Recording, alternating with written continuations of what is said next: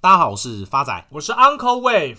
Uncle，怎么今天看你穿着棉袄在录音啊？发仔，Uncle 最近有点畏寒，尤其是这礼拜，每天早上起床都有一股寒气从脚底板一路冷上头顶。Uncle，怎么听起来像糖尿病的前兆啊？发仔，我跟你讲了，看你的身材，你得糖尿病的几率比我还大。不过话说回来，台湾的冬天一年比一年冷，这倒是真的。像发仔上周看到一篇《华尔街日报》的报道，觉得还蛮有趣的。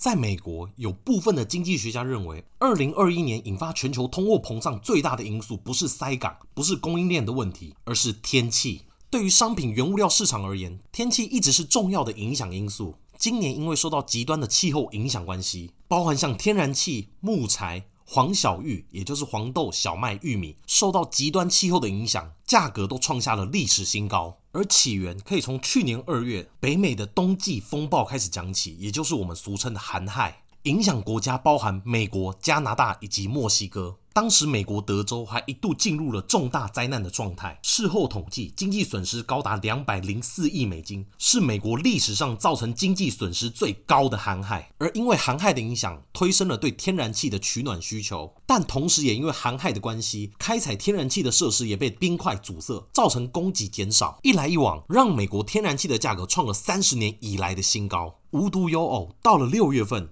北美的气温创下历史同期最高点，大家只能纷纷开空调避暑，导致燃料价格不断攀升。除此之外，在南美洲也遇到了数十年难得一见的干旱，导致南美洲种植区的作物枯萎。而南美洲是占全球玉米出口量的四成，干旱的影响下，玉米价格是创下八年以来的最高点。而全美最大的小麦生产地北达州，也因为干旱的关系，让蚱蜢大量繁殖，进而使作物损害。造成去年美国小麦的产量足足下降四成以上，而小麦的价格则是创下十三年以来的新高。而除了农产品以外，跟我们衣着相关的棉花，同样也受到极端气候的影响，价格也是创下了十年以来的高点。讲到棉花大涨，Uncle 非常的有感。Uncle 去年在虾皮买了六次四花牌的纯棉内裤，一路从一百块买到一百三十块。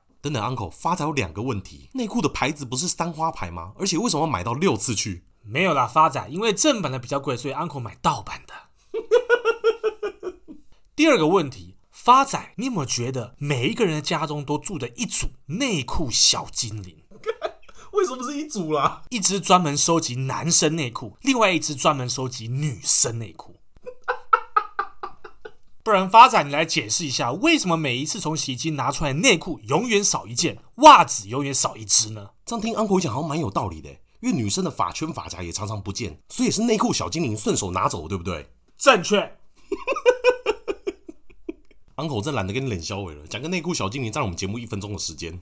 话说回来，美国在去年除了遇到干旱以及寒害的问题，在八月份又遇到了最强的飓风艾达。在艾达飓风的影响下，所有墨西哥湾的天然气生产都被迫切断。这不仅带来天然气以及电力的价格上涨，还连带了影响化肥、水泥、钢铁、塑胶的价格也走高。因为这些产业都需要用到大量的天然气才能生产。总结以上原因，经济学家才认为，造成二零二一年通膨最主要的原因就是因为天气的关系。但即使气候异常，也不影响美国股市的走势。去年 S&P 五百年度累计上涨了将近快二十七个 percent。但以历史来看，S M P 五百在某年上涨至少二十个 percent 以上，隔年还是会有将近七成的几率继续维持正报酬。而我们再继续细看 S M P 五百在去年各产业的表现，可以发现，去年涨幅最多的就是能源产业。涨幅将近快四十七个 percent，而表现第二名的是房地产产业，涨幅累计四十二个 percent，而第三名则是最热门的科技业，涨幅累计是三十三个 percent。而其中有趣的地方在于，房地产以及科技业除了创新高以外，股价表现甚至比疫情爆发前多了将近快三十个 percent 以上。而去年涨幅冠军的能源产业，股价也不过才回到疫情爆发前的水平而已，离历史高点都还有将近快两成以上的空间。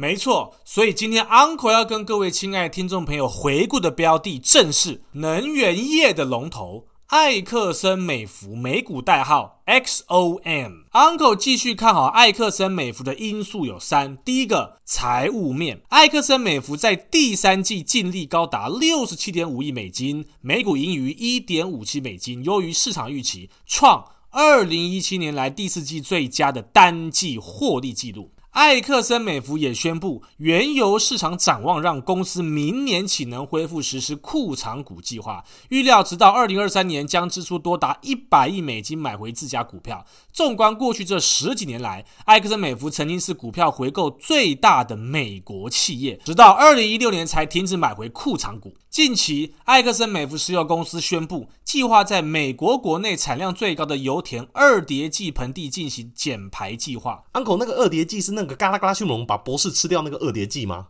发仔，你有没有 sense 啊？迅猛龙最早出现是在白垩纪，我真的希望侏罗纪公园那个迅猛龙咬死的不是博士，而是你。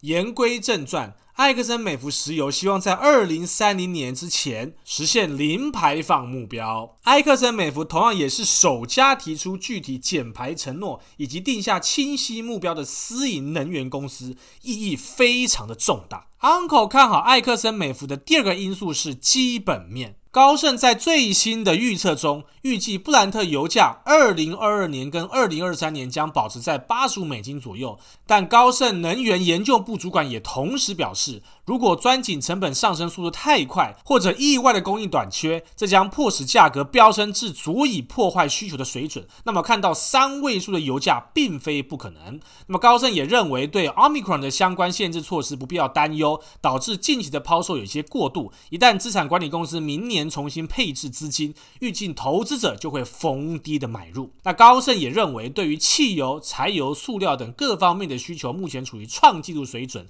消费量预计在二。二零二二年和二零二三年创出新高。在这种情况下，如果供应跟不上来，而且市场需要破坏需求以实现平衡，那么油价最高可能升至每桶一百一十美金。高盛自二零二零年八月以来，主张面对供应反应缓慢、需求强劲的复苏，油价上涨是非常合理的。这种缓慢的反应本身有三个根源。只有更高的油价才能够克服。第一，过去七年来石油生产商的资本破坏，特别是页岩油，这对投资者造成损害。现在又因 ESG 进一步提高了生产商的资本成本，增加了需要由油价上涨来清算的生产边际成本。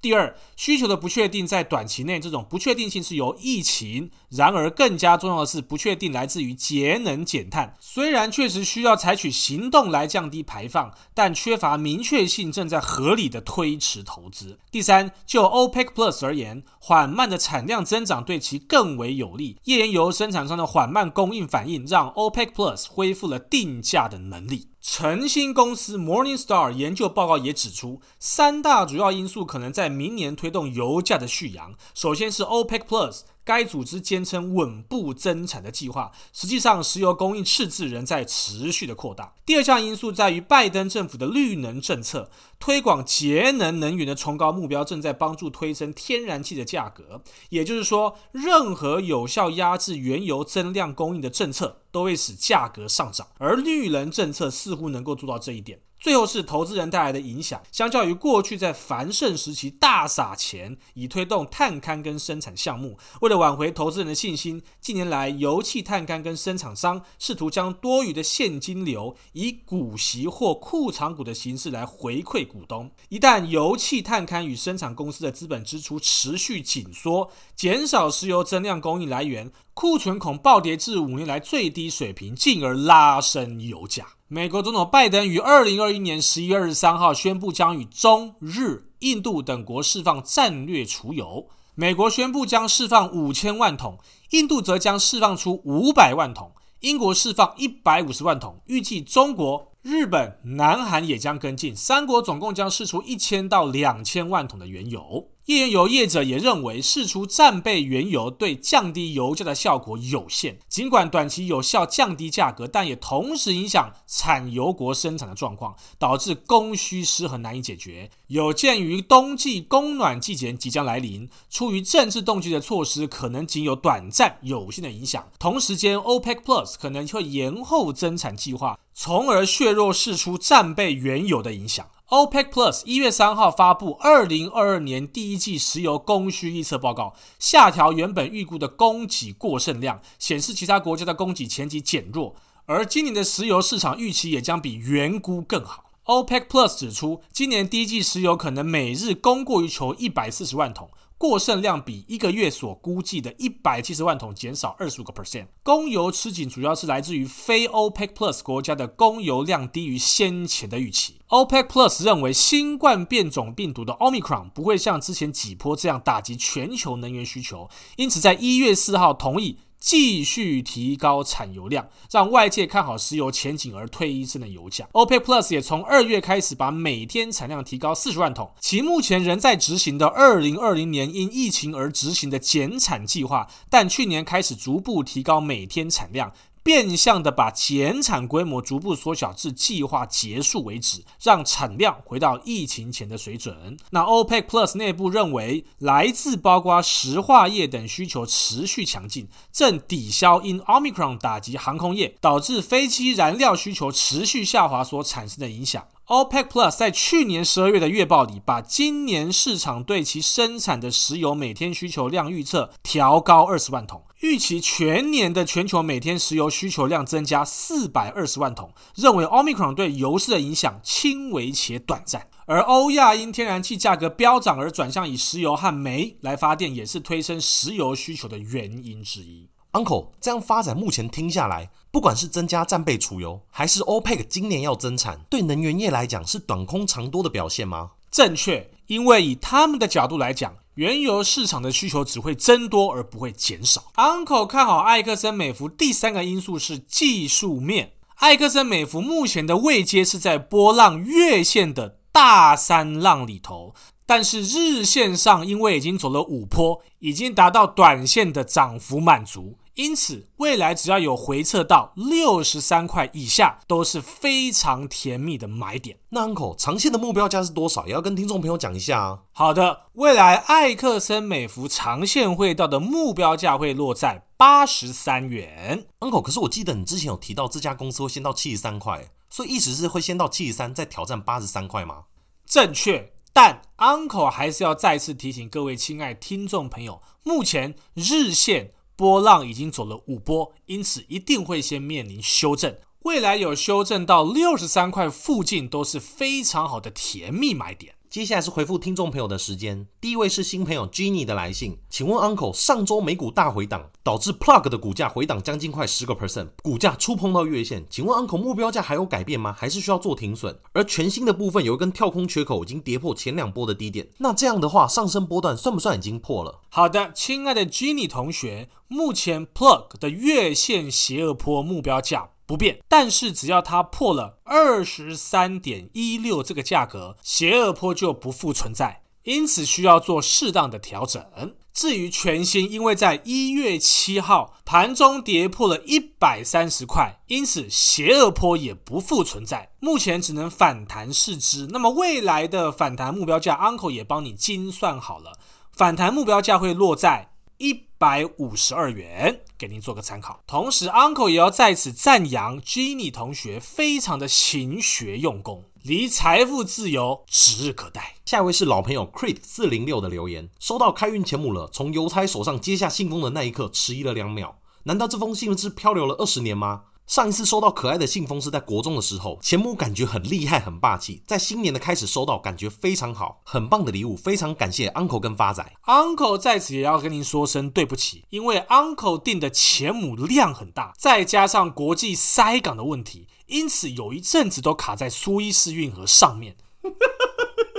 胡扯！下一位是新朋友零零七哈哈的留言，Uncle 发仔两位好，我是淡如姐的访问才知道那么有趣的节目，每周都很期待新的节目，也从中学习了很多投资理财的概念。想请教一下 Uncle，群创持有的成本是二十四块，目前大盘创新高，需要先卖掉还是等配息再处理呢？好的，亲爱的新朋友零零七哈哈，Uncle 帮您精算未来群创会到的反弹目标价会落在二十七点五五，给您做一个参考。下位是老朋友贝拉贝贝的留言。最近美国疫苗股 mRNA 跟 BNT 叉回档得很厉害，我的成本分别是三九零跟三五五。为什么疫情那么严重，股价却没有起色？请问 Uncle，我应该继续抱着等吗？亲爱的老朋友贝拉贝贝，Uncle 认为目前的疫苗股题材已经褪去，对此 Uncle 也给您算了一个目标价，分别是三百二十八块跟三百。二十四块，假如反弹有道，都希望您可以做一个适度的调节。